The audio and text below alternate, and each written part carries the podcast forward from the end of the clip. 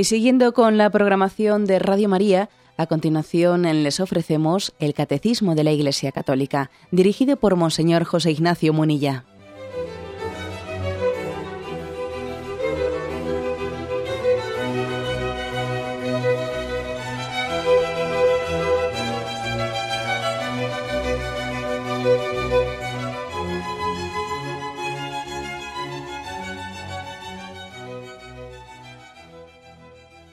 Cordial saludo a todos los oyentes de Radio María. Un día más, con la gracia del Señor, proseguimos el comentario del Catecismo de nuestra Madre la Iglesia.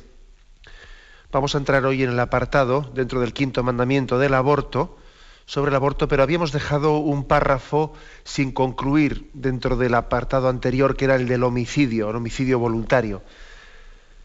No habíamos tenido tiempo de concluirlo y hacemos una breve referencia a él, en primer lugar decía el final del punto 2269. El homicidio involuntario, el homicidio involuntario no es moralmente imputable, pero no se está libre de una falta grave cuando sin razones proporcionadas se ha obrado de manera que se ha seguido la muerte, incluso sin intención de causarla.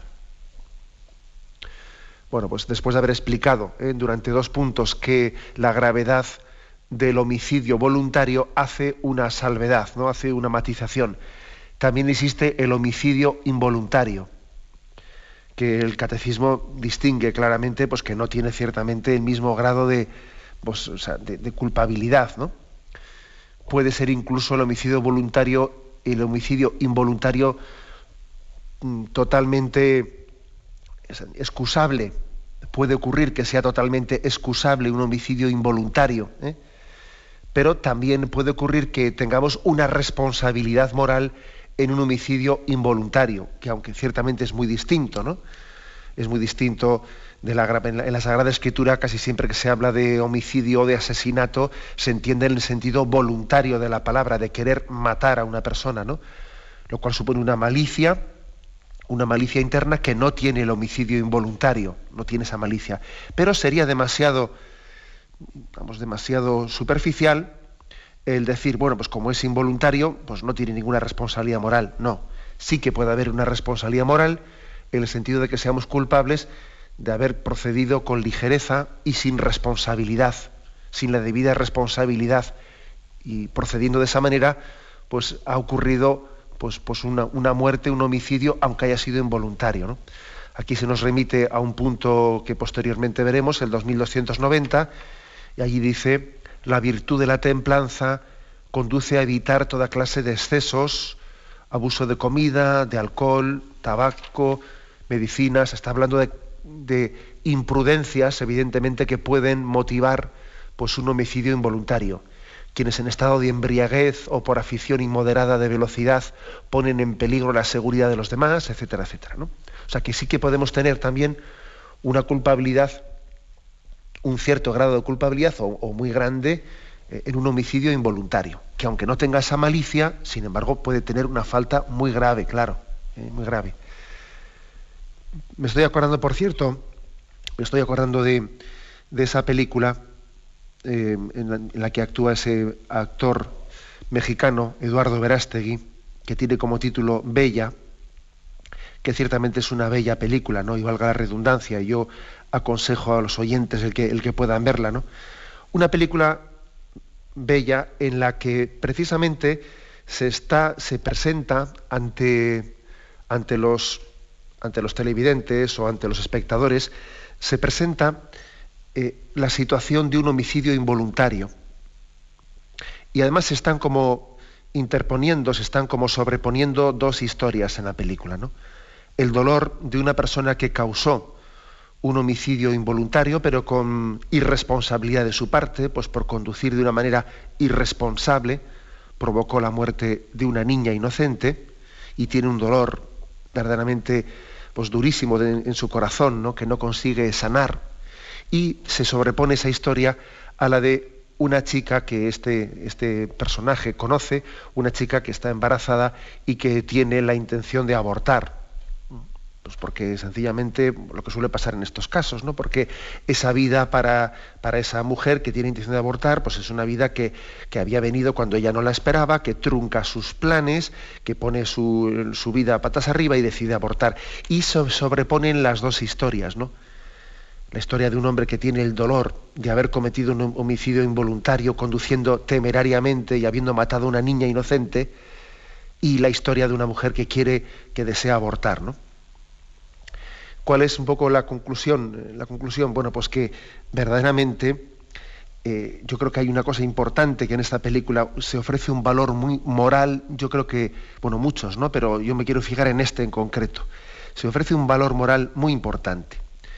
Y es la importancia también de que ante el dolor, porque también hay que pensar en que las personas que han cometido un homicidio involuntario y son conscientes de que han obrado imprudentemente, ¿no? Y fruto de esa imprudencia tienen un dolor inmenso que difícilmente se lo perdonan a sí mismos, ¿no? Que igual eh, a Dios le han pedido perdón y saben que han obtenido el perdón de Dios, pero no terminan de perdonarse a sí mismos haber cometido esa imprudencia, ¿no? Por la que han cometido un homicidio involuntario. Bueno, pues ese, ese dolor, ese dolor, si no se encauza bien, puede ser autodestructivo el dolor de haber, de haber obrado mal puede ser autodestructivo, puede llegar a hundir a una persona, ¿no? O por el contrario, o por el contrario, también Dios nos pone en el camino de nuestra vida ocasiones de reparar, de reparación. Yo creo que también esto es importante. ¿eh? A veces cuando en nuestra vida hemos cometido un grave error, un homicidio involuntario, ¿no? O incluso hasta voluntario, fijaros bien, como es el tema del aborto, ¿no? incluso hasta, hasta voluntario. La clave está, bueno, yo de, este, este dolor, este dolor tan grande que tengo, ¿qué va a ocurrir con él? Me, va a destruir, esa es un dolor, es un dolor que me va a dejar paralizado, porque hay arrepentimientos que no son auténticamente cristianos. ¿no? Me refiero a dolor, hay un tipo de dolor, dolor por nuestro pecado, que no es cristiano, porque es un dolor que no tiene esperanza de una vida nueva, es un dolor que me autodestruye. Es un dolor un tanto masoquista, ¿eh? pero no es un dolor esperanzado. No es un dolor que esté, esté ya sintiendo la misericordia, ¿no? Es una autoinculpación, ¿no? Bueno, pues verdaderamente para salir ¿no? de este riesgo de, que el dolor por el mal cometido nos, nos destruya, nos hunda, eh, es muy importante comprender que Dios también en nuestra vida nos pone ocasiones de reparación. Reparación, ¿no? Y así en esa película, pues ese hombre, ese hombre que está sumido en el dolor por haber cometido, cometido un homicidio involuntario, entiende que Dios también le pone una ocasión de reparación, adoptando un niño, etcétera, lo que fuere, ¿no? Bueno, pues este es un, matiz importante, ¿eh? el matiz del, homicidio involuntario. Ciertamente podemos tener hoy en día pues un tipo de culpa pues en la manera irresponsable de proceder cuando conducimos de una manera irresponsable, cuando bebemos y también de una manera irresponsable, etcétera, ¿no? Pensando que no va a pasar nada, no, no va a pasar nada, pero las cosas pasan, las cosas ocurren, ¿no? Y es muy ridículo estar siempre pensando que le pasan a los demás, que no nos pasan eh, a nosotros, ¿no? Que a mí no me va a pasar, que a mí no va a ocurrir.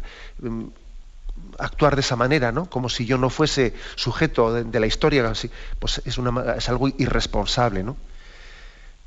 tiene importancia que también seamos reflexivos en la manera de actuar. Ser reflexivo, ¿no? Tener, tener la capacidad de pensar antes de actuar. Incluso con, también el santo hábito, la santa costumbre, de vez en cuando de examinar cómo hacemos las cosas, sin tener que esperar a que ocurra una desgracia para examinar cómo hemos hecho las cosas. Fijaros lo que es el examen de conciencia, ¿no? que es una cosa que, tenemos muchas veces muy, muy olvidada. ¿no? San Ignacio de Loyola nos aconsejaba hacer todos los días un examen de conciencia al mediodía y por la noche. Si hiciésemos esto, ¿no? si esta generación hiciese esto, la verdad es que sería mucho más difícil no caer en actos irresponsables. Es con mucha frecuencia nos estamos lamentando que hasta que no hemos hemos experimentado eh, pues una desgracia, no reflexionamos. Eh, también para no cometer, para no caer en, el riesgo del homicidio involuntario o de los comportamientos temerarios, no, pues yo creo que hay un remedio, ¿no? Y el remedio es pues el examen de conciencia habitual en nuestra vida, ¿no? Tener una capacidad reflexiva, una capacidad en la que, en la que yo también salga un poco de mí mismo y me mire desde fuera y, pueda hacer un juicio crítico de mí mismo y diga, eh, estás actuando de una manera estúpida, estás actuando de una manera irreflexiva eso es el examen de conciencia, ¿no? La, otra manera, pues, es la de actuar a lo loco, a lo loco llevado por las circunstancias, pues quizás estando actuando únicamente pues por ante la mirada de los demás, los demás me adulan, los demás me están, eh, me están de alguna manera pues mirando como un líder, eh, me hago el gracioso delante de los demás en mi manera de conducir, en mi manera de beber, eh, vivo de la imagen ante los demás y luego resulta que ocurre una desgracia. Detrás de estas maneras irresponsables de actuar casi siempre se esconde una falta, falta de conciencia de, mi propia actuación. Es decir, actúo delante de los demás, los demás son mi público, actúo por agradar, por hacerme, por hacerme el gracioso, por ser, etcétera, etcétera. ¿no? Y, sin embargo, sin embargo, como digo, que el auténtico remedio es este, ¿no? Es el examen de conciencia, el salir yo un poco de mí mismo, verme desde fuera y ver y verme a los ojos de Dios, ¿no? Y juzgar mi vida a los ojos de Dios. Creo que este es un consejo importante, ¿no? Y al mismo tiempo el segundo consejo es el que he dicho antes, ¿no? Para cuando que Dios, que Dios no lo quiera, pero si en algún momento de nuestra vida existe una situación ¿no? de, en el que nos damos cuenta que hemos cometido un mal irreparable, ¿no? por haber actuado irresponsablemente, pues bueno, también lo que es irreparable, porque no tiene ya vuelta de hoja, pues no, no podremos cambiarlo, pero sí será muy importante que en ese momento nuestras energías no las gastemos eh, estricta, exclusivamente ¿no? en el dolor que nos destruye, sino también seamos capaces de darlas en la reparación, ¿no? en la reparación del mal cometido. Bien, tenemos un momento de reflexión y pasamos al siguiente apartado, el apartado del aborto.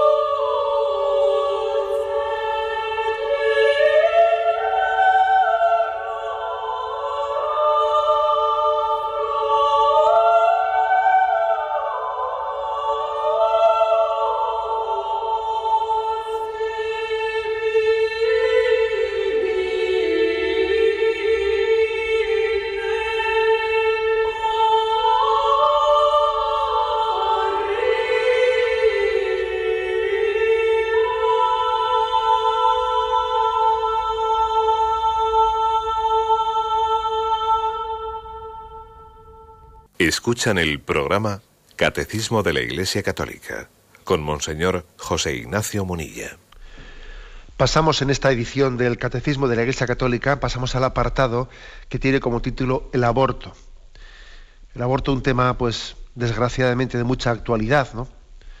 Todavía estamos en un momento histórico en España en el que eh, se está en este momento estudiando la ampliación de la ley del aborto cuando ya hay más de 100.000 abortos anuales en esta, en esta nación, ¿no? Un auténtico drama que parece que todavía no es, no es suficiente y todavía tenemos que ampliarlo más. Es imposible ¿no? que, que, un, que un drama así, que un mal tan grave, que un pecado eh, tan grave que destruye al hombre y que ofende ¿no? la bondad de Dios, es imposible que algo tan grave esté teniendo lugar en una nación sin que esto esté delatando un auténtico eclipse moral, ¿no? un eclipse moral. Solamente cuando la luz, la luz de la conciencia se apaga, es posible que una sociedad justifique ¿no? algo tan grave como lo que estamos viviendo. Que cien mil niños sean sacrificados, no sean destrozados en unos quirófanos o eso, eso solamente se explica por, por, un mal previo, por una anestesia colectiva ¿no? de la conciencia. Si no tenía que existir una reacción mucho más fuerte que la que está ocurriendo en España, ¿no? Que hay reacciones que son mínimas, ¿no? Algunos grupos pro vida, etcétera, pero vamos, son, son reacciones realmente pequeñas, ¿no? Ante la proporción de un mal tan grave. Bueno, pues vamos a comenzar este apartado. El primer punto es el 2270 y dice, la vida humana debe ser respetada y protegida de manera absoluta desde el momento de la concepción, desde el primer momento de su existencia el ser humano debe ver reconocidos sus derechos de persona, entre los cuales está el derecho inviolable de todo ser inocente a la vida. ¿eh? Aquí vienen algunos textos bíblicos que luego veremos que son muy hermosos. ¿no? Pero la primera afirmación, ¿eh? la afirmación de que la vida humana tiene que ser respetada y protegida desde el momento de su, de su concepción. Una, una primera reflexión que me permito hacer pues es el, hecho de que existe, bueno, sabemos que uno de los debates que, en torno a los cuales a veces se pretende justificar el aborto es el hecho de que, bueno, cuando comienza la vida, ¿eh? ¿cuándo comienza la vida? Claro, si la vida no comienza, pues el momento de, de, la concepción, así pretendería justificarse el aborto, ¿no? Bueno, el caso es que yo creo que la respuesta a esta pregunta es bastante evidente, ¿no? ¿Cuándo comienza la vida? ¿En la concepción? en el parto, ¿eh? al cuarto mes del embarazo, ¿no? Eh, estableciendo una, una, cifra caprichosa. Se puede abortar hasta las 10 semanas, se puede abortar hasta las 12 semanas, se puede abortar hasta las 40 semanas, ¿no? eligiendo una, una fecha caprichosa. ¿no? Sabemos de sobra que esta pregunta ha sido respondida ¿no? de forma contundente por la embriología, que es una rama científica de la biología. ¿eh? La embriología afirma, sin, sin lugar a dudas, que desde el principio, desde el primer instante de la concepción, hay vida humana. Y sin embargo, sin embargo, yo creo que también eh, a veces nos imaginamos de una manera incorrecta. ¿eh? A veces también la imaginación nos juega una mala pasada para entender lo que es la vida humana en su desarrollo. Nos lo imaginamos, eh, pues, como si la gestación de la vida humana fuese una construcción y no un desarrollo. ¿eh? Quiero explicar un poco esto, que me parece que es una, es una idea que, que, discierne muchos, muchos errores. A veces muchas personas se imaginan la vida humana en construcción dentro del seno de la madre. Y eso es una equivocación muy grande. La vida humana no está en construcción, está desarrollándose, que es distinto. Tal vez nos imaginamos que el proceso de gestación en el seno materno a la vida humana pues le ocurre como la fabricación en cadena de un vehículo. Claro, ¿en qué momento podemos considerar que el coche comienza a ser coche? El momento en que le colocan el motor, cuando ya adquiere un determinado aspecto exterior que ya tiene pinta de coche, o el momento en que ya sea capaz de ponerse en funcionamiento y ya ande fuera del taller. Bueno, lo que es indudable es que nadie llamaría coche al resultado de la primera fase de la cadena de producción, cuando simplemente allí se unieron unos hierros con unas tuercas. A eso nadie le llamaría coche. Y hay gente que tiene el grave error de imaginarse el desarrollo de la vida así, como si fuese la construcción de un coche. ¿Mm? Sin embargo, la vida humana no se construye a partir de la concepción, sino que simplemente se desarrolla es decir, que no existe un constructor exterior que añada piezas a ese embrión. El principio vital del ser humano está ahí desde el comienzo, está en su código genético y no necesita tiempo, o sea, mejor dicho, no necesita más que tiempo y las condiciones adecuadas para, desarrollarse, ¿no? O sea que el ser humano no será construido, es que ya es. Lo que, hay que, lo que hay que hacer es dejarle ser, dejarle desarrollarse. Pero no hace falta desde fuera ni meterle tuercas ni añadirle piezas, porque ya está la vida. ¿Mm? Bueno, he puesto este ejemplo que es así un poco gráfico, pero que yo creo que es uno de los motivos por los cuales a veces muchas personas tienden a justificar el aborto equivocadamente. ¿no? La vida humana no se construye a partir de la concepción, se desarrolla. No hay ningún salto cualitativo. No, es sencillamente cuantitativamente se va desarrollando, pero desde el principio es lo que es. Es el mismo sujeto el que está en el parto que el que estaba en siete meses de gestación, o en cuatro meses, o dos meses. Es el mismo sujeto, no ha cambiado. Sencillamente se ha desarrollado. Bueno, pues esto es algo muy evidente, ¿no? Pero es que es que hoy en día yo creo que es que tenemos que subrayar lo evidente, porque es precisamente lo más evidente, lo que es más negado en nuestra cultura. Esta es la afirmación, pues ¿no? la vida humana tiene que ser respetada y protegida desde el primer momento. Aquí se nos remite a un punto del Catecismo, el 1703, que decía, ¿no? Dotada de un alma espiritual e inmortal, la persona humana es la única criatura en la tierra a la que Dios ha amado por sí misma. Desde su concepción está destinada a la bienaventuranza eterna. Esta es otra, ¿no? Que, por lo tanto, aquí hay dos afirmaciones.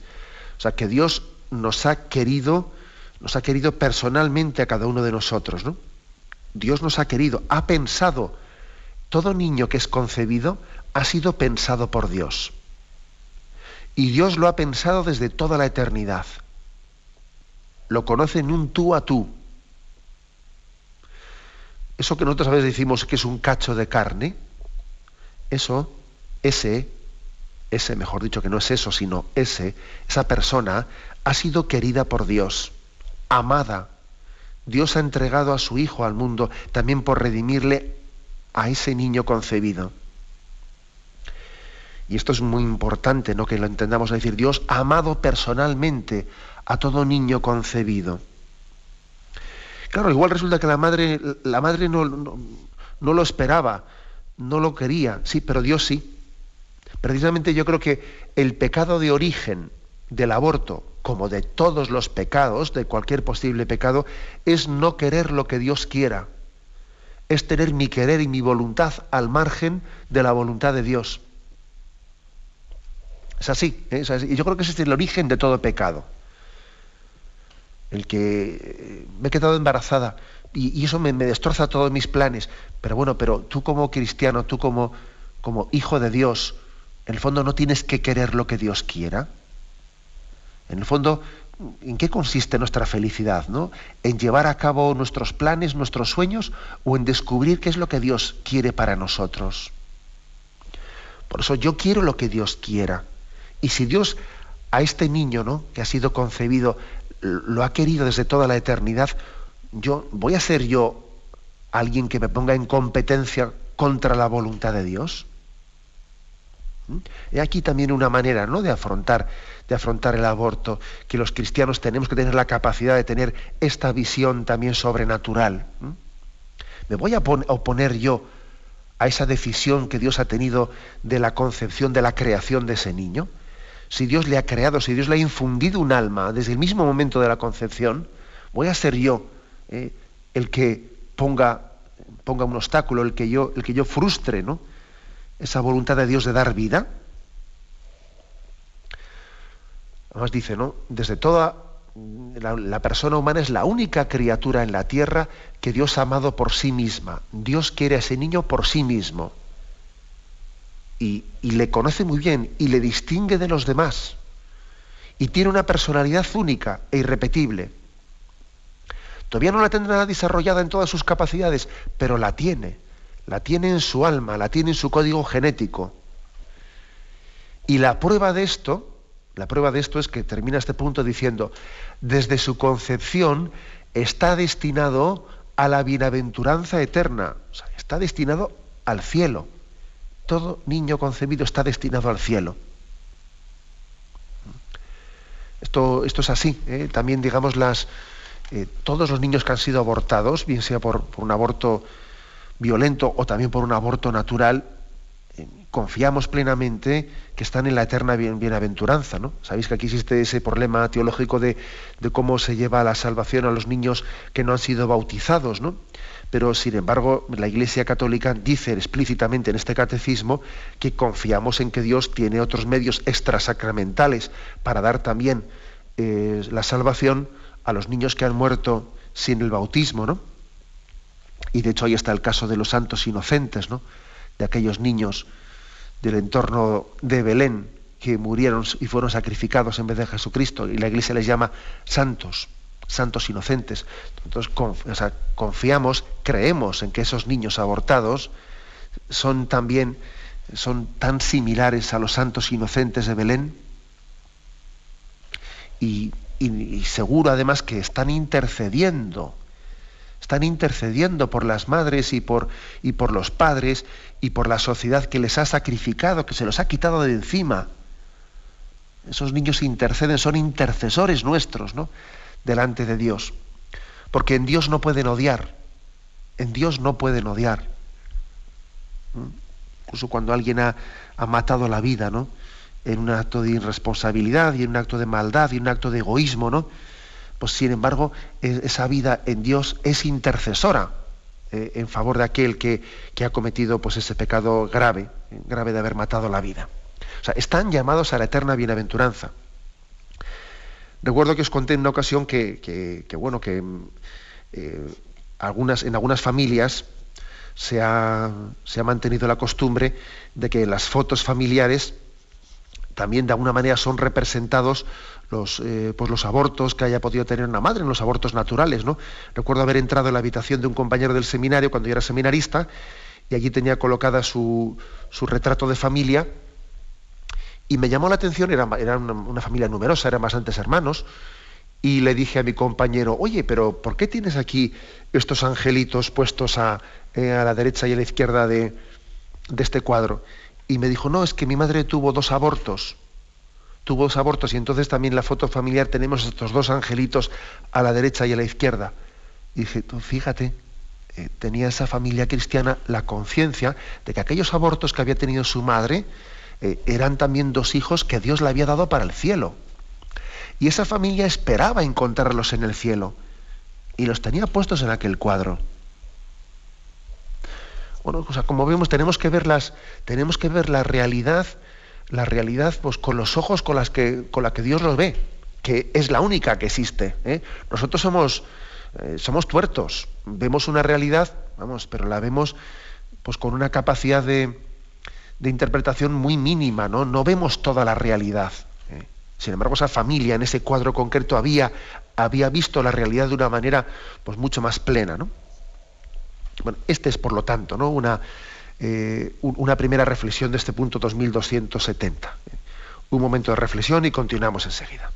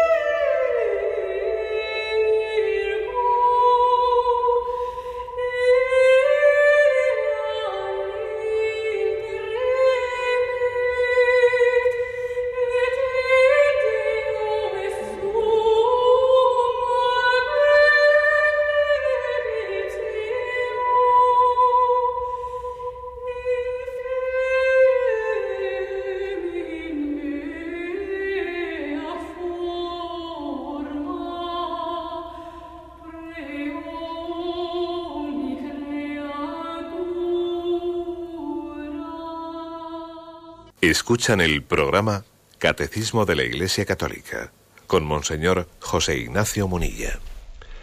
Estamos explicando el punto 2270 con el que se introduce el apartado sobre el aborto.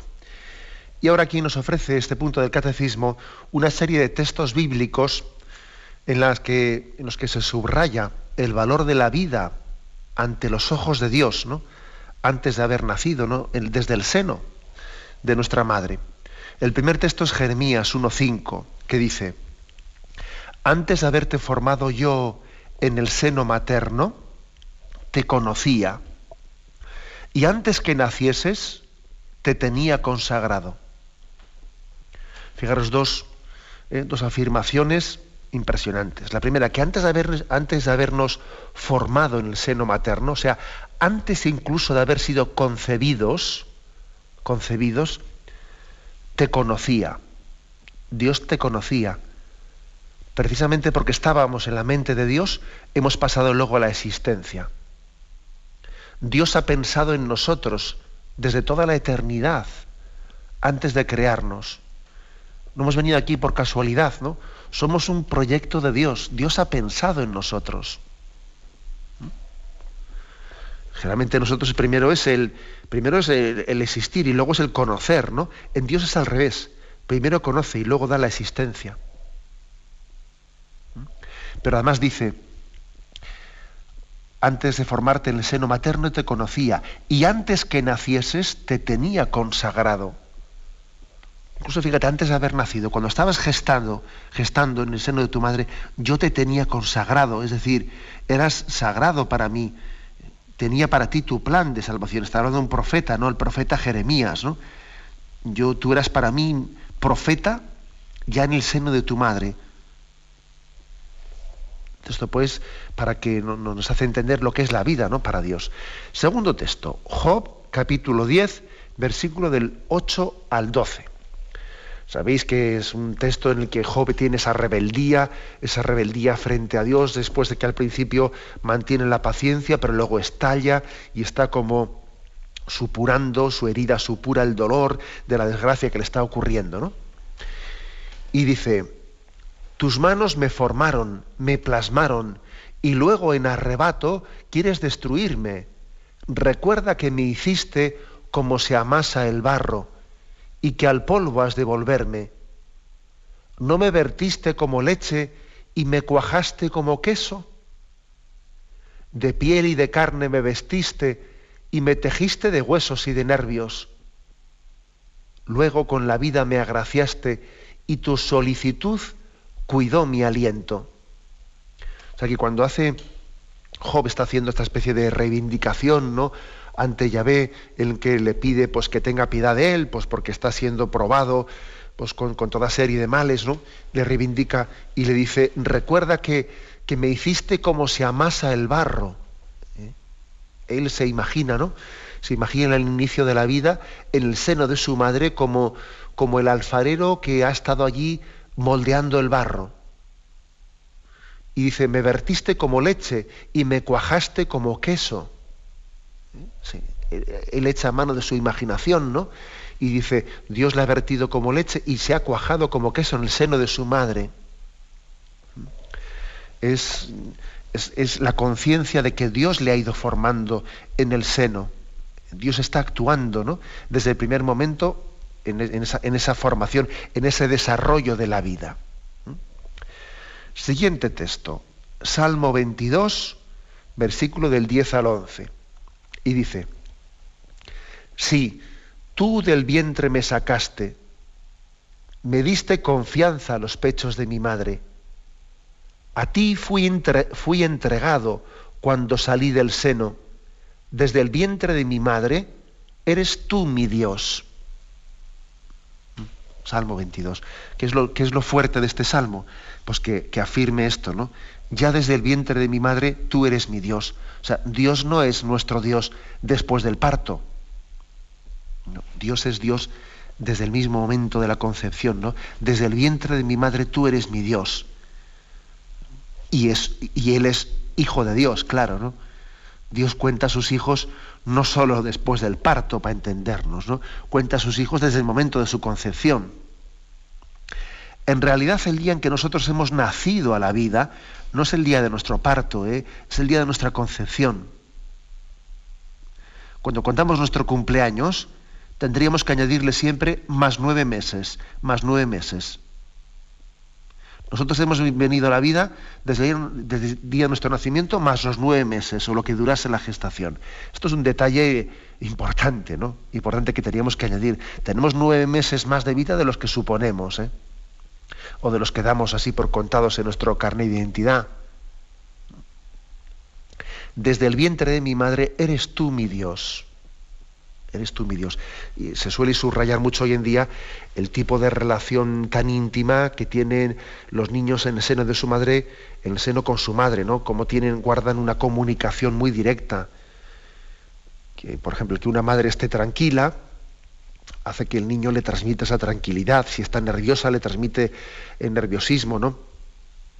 A muchas madres se les recomienda que incluso hasta que hasta detalles tan mínimos como que escuchen determinada música para que su niño que, en el seno lo va escuchando todo, lo va yendo todo, vaya participando pues de una serenidad, etcétera, etcétera, etcétera. Es decir, la madre ella se da cuenta que tiene esa comunicación con su hijo en, en su seno, ¿no? Bueno, pues lo mismo digamos con Dios. Eh, si es muy gráfico ¿no? y es muy evidente que existe esa comunicación madre-hijo estando en su seno, pues digamos lo mismo con respecto a Dios. Desde el vientre, tú eres mi Dios y Dios le quiere a ese niño, aunque todavía no tenga ese grado de conciencia, Dios le quiere, Dios le cuida, Dios se prodiga especialmente en ese niño. Si Jesús dijo, dejad que los niños se acerquen a mí, ¿qué no dirá ¿qué no dirá ¿no? de los niños en el seno de su madre? ¿Mm? Hay pues un amor de predilección, porque Dios ama especialmente la vida y además ama la vida que se muestra en toda su inocencia y debilidad. ¿eh? Y debilidad, ¿no? Nunca la vida es tan frágil, ¿no? Y nunca la vida es tan bella como cuando se muestra así de inocente y de frágil.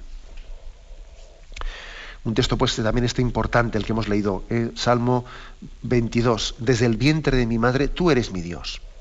Y se nos ofrece aquí otro, otro texto más, ¿no? Salmo 139, versículo 15, dice, y mis huesos no se te ocultaban cuando, cuando era yo hecho en, el, en lo secreto, tejido en las honduras de la tierra, y mis huesos no se te ocultaban, dice. ¿eh? Es decir, está, está haciendo referencia a que el hecho de que, dice, cuando yo era hecho en el secreto, tendido en las honduras de la tierra, se refiere en el secreto del seno materno, que no es visible a los ojos de los hombres. Hombre, hoy en día ya ha pasado a ser visible con las ecografías, etcétera, ¿no? Por eso todavía tenemos hoy en día más delito. Hoy en día tiene más delito todavía el aborto que hace X tiempo, ¿no? Porque hoy en día encima hasta somos capaces de ver, ¿no? Pero bueno, en este tiempo en el que se escribe este salmo, se, describe la vida como la tejías en el secreto de las honduras, porque no se ve, ¿no? Y habla de que yo estoy hecho en lo secreto de las honduras. Sin embargo, dice, mis huesos no se te ocultaban. Para Dios no es oculta la vida que está en el seno materno, no es oculta. Los hombres tenemos esa dureza de corazón de decir, ¿no? Ojos que no ven, corazón que no siente.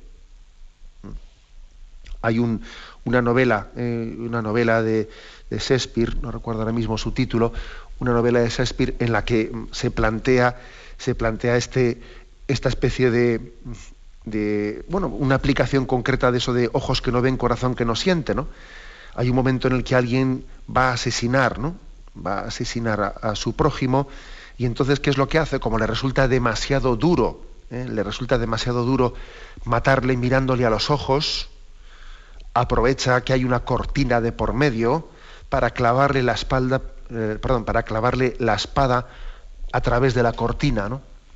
Y entonces, claro, como uno le clava la espada a través de la cortina y como no le ha visto al otro, ¿no?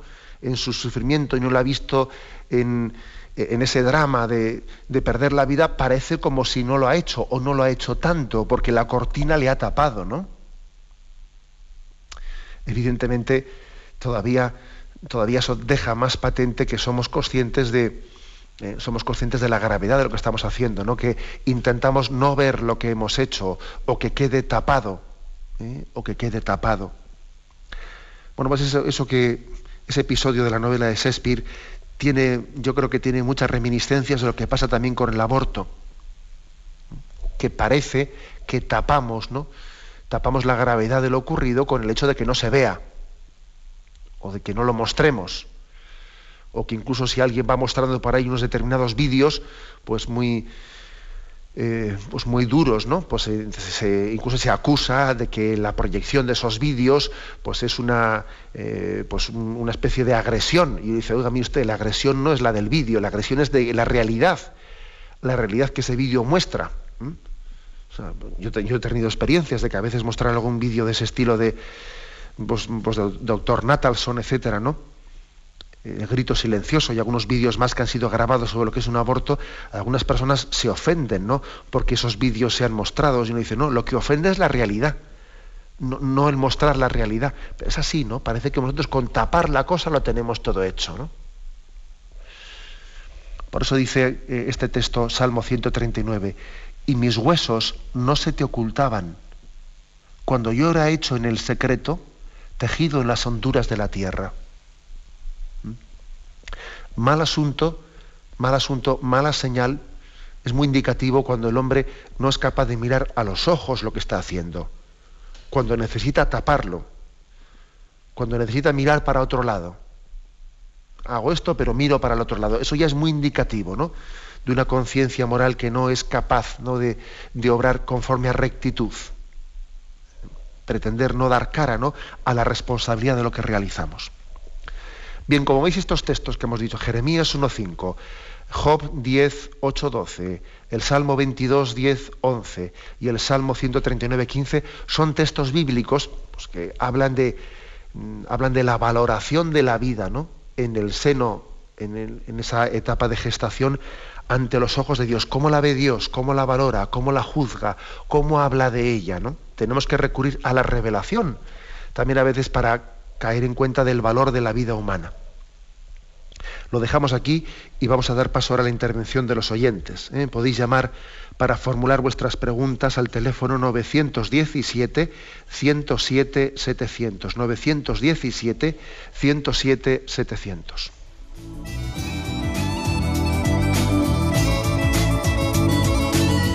¿Le gustaría tener sus programas favoritos de Radio María en CD o DVD? Ahora es posible.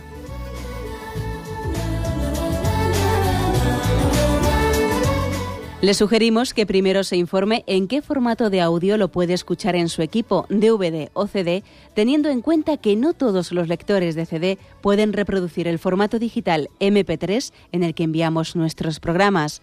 Y luego, si quiere en su casa esos programas que tanto le gustan, solo tiene que escribir una carta a Radio María, Paseo Lanceros 2, primera planta 28024, Madrid indicando si lo quiere en CD o DVD y cuántos programas.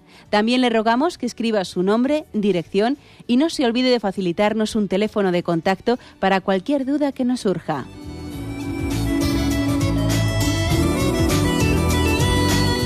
Radio María, más cerca de usted.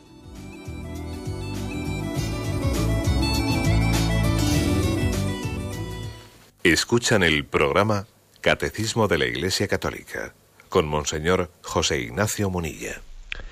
Sí, buenos días, ¿con quién hablamos? Buenos días, habla con Montiel. Adelante, le escuchamos. De aquí de Valencia. Quiero decirle, yo es que estaba escuchando, bueno, escucho todos los días el programa y estaba indecisa porque yo tuve un aborto a los siete meses. Yo estaba tranquila porque decían que el feto, bueno, lo que quedaba, que si estaba en el limbo. Y ahora el limbo ya no se dice para nada. Digo, que no existirá, y, me caliento la cabeza, digo que no existirá limbo, mm. o es que está por ahí dando vueltas, yo qué sé. Bien, le digo una palabrita al respecto. ¿eh? Mire, eh, la existencia del limbo nunca ha sido un, nunca ha formado parte de la fe oficial de la Iglesia Católica, nunca ha sido un dogma para nosotros. Ha sido una, explicación teológica que han dado algunos teólogos. ¿eh? que era pues una especie de felicidad eh, natural que tenían los niños que habían muerto sin bautizarse. Yo creo que eh, lo que el Catecismo de la Iglesia Católica dice, sin excluir, ¿no? porque si alguien cree en el limbo, tiene perfecto derecho a creer en él y no, y no es contrario a la fe católica creer en el limbo, pero hay que decir que no es un dogma de fe, pero yo creo que el Catecismo de la Iglesia Católica se decanta se decanta por algo más, ¿eh? por, entender que el destino eterno de, esos niños, de ese aborto que tuvo usted a los siete meses de embarazo, no es el limbo, sino el cielo. Que Dios tiene otros conductos, ¿eh? distintos también al del bautismo, o al de porque bueno, digamos que, que entendemos más fácil que una persona no bautizada adulta eh, adulta puede ir al cielo pues por, por, el hecho de que haya obrado en conciencia de una manera correcta, ¿no? Pero claro, el no bautizado que no ha llegado a tener conciencia y por tanto no, no, ha podido ser salvado conforme a la actuación correcta eh, según sus obras, entonces, ¿en base a qué ha sido salvado ese niño que no ha sido bautizado y que tampoco ha llegado a tener conciencia? Bueno, pues lo que dice el catecismo es, Dios tiene otros conductos. ¿eh? Dios, confiamos en que Dios tenga otros conductos para darle la salvación eterna. No es contrario a la fe, caer en el limbo, pero el catecismo se, se, atreve incluso eh, a afirmar esto. Confiamos en que Dios tiene otros caminos para llevar a la salvación del cielo a los niños que han muerto sin bautizar. Adelantemos para un siguiente oyente. Buenos días. Hola, buenos días. Buenos Mire, días. Le, llamo, le llamo desde aquí, desde Logroño, y mi nombre es Begoña. Le doy las gracias por su atención y por su respuesta. Hemos estado hablando de que en el momento de la concepción ya hay vida humana, pero una pregunta que yo me hago a menudo es ¿en qué momento se instaura el alma en, en, en ese embrión que se acaba de, de, de gestar? Entonces, ¿sería tan amable de contestarme, por favor, a esta respuesta? Sí. Muchas gracias. Bien. Pues mire, eh, también en este punto hay que decir pues que no, mm, que no ha existido, pues digamos, un, un- un dato, un dato revelado eh, que nos diga que el alma se infunde en este momento o en el otro. Ahora bien, yo creo que también eh, la embriología, o sea, la ciencia, ayuda mucho para poder eh, suponer la probabilidad más cierta. ¿no? Y la ciencia nos ayuda a entender que si es el momento de la concepción, desde el punto de vista biológico, ¿no? aquel que es el determinante, en el que el ser humano tiene el salto cualitativo, ¿eh? el salto cualitativo en el que, el que forma un ser con un código, con un código genético totalmente ya propio y particular, ¿eh? en el cual está ya está incluido todo lo que ese niño va a ser genéticamente en el- en el momento de la concepción, pues entendemos que lo más probable también es entender que el alma sea infundida en ese mismo momento. En cualquier caso también hay que decir una cosa, ¿eh? aunque la explicaremos con más, aunque no sea un dogma de fe, ¿eh? porque eso no está revelado, aunque no sea un dogma de fe, que el alma se infunde en ese momento, en el momento de la concepción, entendemos que hay muchas razones, mm, pues incluso de- de confluencia con la ciencia, para entender que es en ese momento.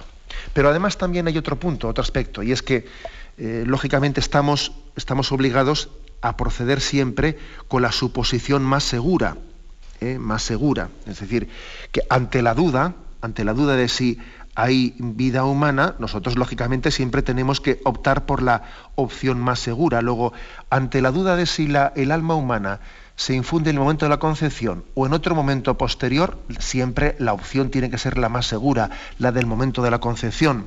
Porque cuando está en juego la vida humana, no cabe un probabilismo que se agarre a la opción que, que- deje eh, la vida humana preservada durante, durante un tiempo. ¿eh? Lógicamente, ante la duda siempre tiene- tenemos que... Yo he puesto algunas veces un ejemplo para, eh, para que esto se ilustre gráficamente. ¿no? Va un cazador, va un cazador y va por el monte y dice, uy, detrás de ese matorral algo se está moviendo. No sé si será eh, un animal, un jabalí, o, igual es una persona humana que, está ahí escondida detrás, detrás del matorral. ¿Qué será? Dice, bueno, como no lo sé muy seguro, voy a disparar. Y disparo. Hombre, ante la duda tú no puedes disparar, tú tienes que suponer que es una persona humana y no un jabalí. ¿eh? Bueno, pues lo mismo apliquémoslo también al inicio de la vida. Si hubiese una duda, una duda de cuándo se inicia la vida, evidentemente hay que optar por, por la probabilidad más segura, que es la del inicio de la vida, el momento de la concepción. Pero es que además, además digo que hay muchos datos de la embriología, de cómo vienen a decir que la concepción y el momento determinante, el inicio de la vida, con un código genético propio, tiene lugar en la concepción. Luego entendemos que lo más probable es que el alma también sea infundida en ese momento. ¿eh? Bueno, espero haber- haberle aclarado esa duda. Damos paso a un siguiente oyente. Buenos días. Hola, Bu- buenos días. Buenos días, le escuchamos. le habla Enrique. Adelante. Eh, tenía dos preguntas, pero una ha sido contestada en parte por la primera oyente. Solo quería completar esa pregunta en el sentido que, de todas formas, una persona no bautizada muere con el pecado original. ¿no? Y la segunda pregunta es, ¿hay algún medio mm, de que una ante un eh, posible aborto natural se pueda bautizar el feto antes de que del aborto y que por lo tanto muera? Bueno, con respecto, con respecto a lo segundo, hombre, podría ocurrir que, que exista pues, algún tipo de aborto en el que el niño todavía nazca vivo. ¿eh? Habiendo nacido vivo, pues eh, cabe esa posibilidad de bautizarlo antes de que fallezca. ¿eh? De hecho, ha habido, ha habido pues, algunos, algunos testimonios ¿no? de personas que, que incluso han, han trabajado pues en, en hospitales en hospitales abortistas, que como os podéis imaginar, pues es totalmente contrario a la, a la dignidad del cristiano el colaborar en algo tan grave como es el aborto. Uno tiene la obligación de hacer una objeción de conciencia, ¿no? Porque también está colaborando, colaborando formalmente o materialmente con el aborto, ¿no?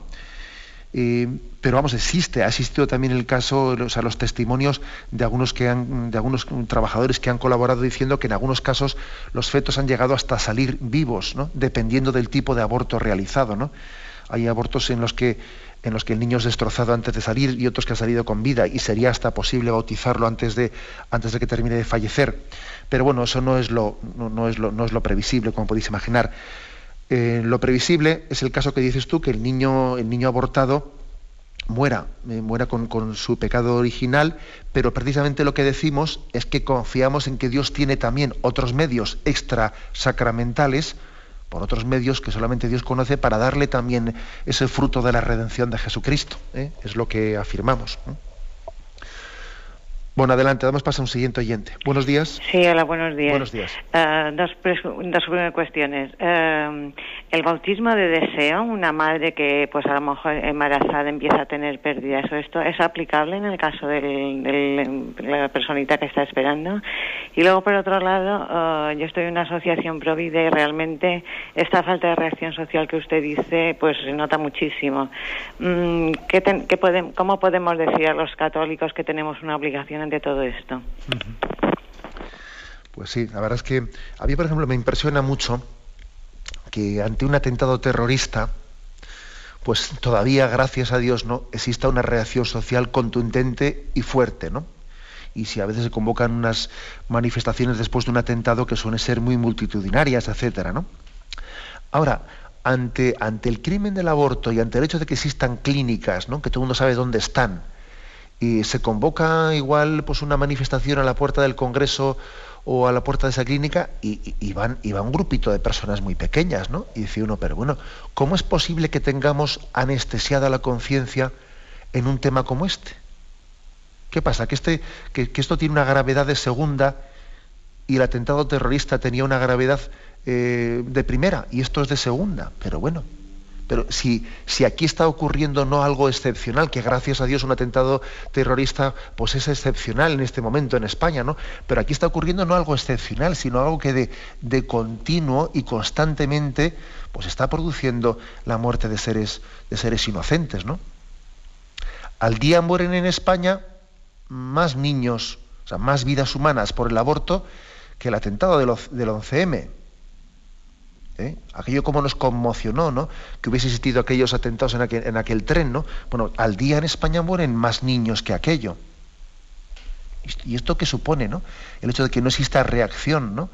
Yo creo que tenemos que, ser unos auténticos, eh, yo diría que, que, tenemos que hacer la, la, enamorados de la vida, permitidme la expresión, ¿eh? enamorados de la vida. Eh, enamorados de la vida y que lo transmitamos, que lo contagiemos allí por donde estemos. Bueno, con respecto a la primera pregunta que hacía usted, si, también consideramos, eh, aplicamos el mismo aspecto de la dignidad de la vida humana por el hecho de que tenga lugar un aborto pues, de una manera muy sencilla, con unas pérdidas en la primera parte del embarazo, etcétera, pues sí, o sea, es decir, esa vida humana, aunque se haya perdido con un aborto natural de una manera tan sencilla en la primera parte de la gestación, eh, supone una vida humana y supone que es un, niño querido por Dios y que está llamado a la eterna bienaventuranza. ¿eh? Y le conoceremos en la vida eterna. y le amaremos y durante toda la vida sentiremos su intercesión, eh, aunque haya tenido lugar pues ese aborto de esa manera tan, tan digamos, inocente. Bien, tenemos el tiempo cumplido. Me despido con la bendición de Dios Todopoderoso, Padre, Hijo y Espíritu Santo. Alabado sea Jesucristo.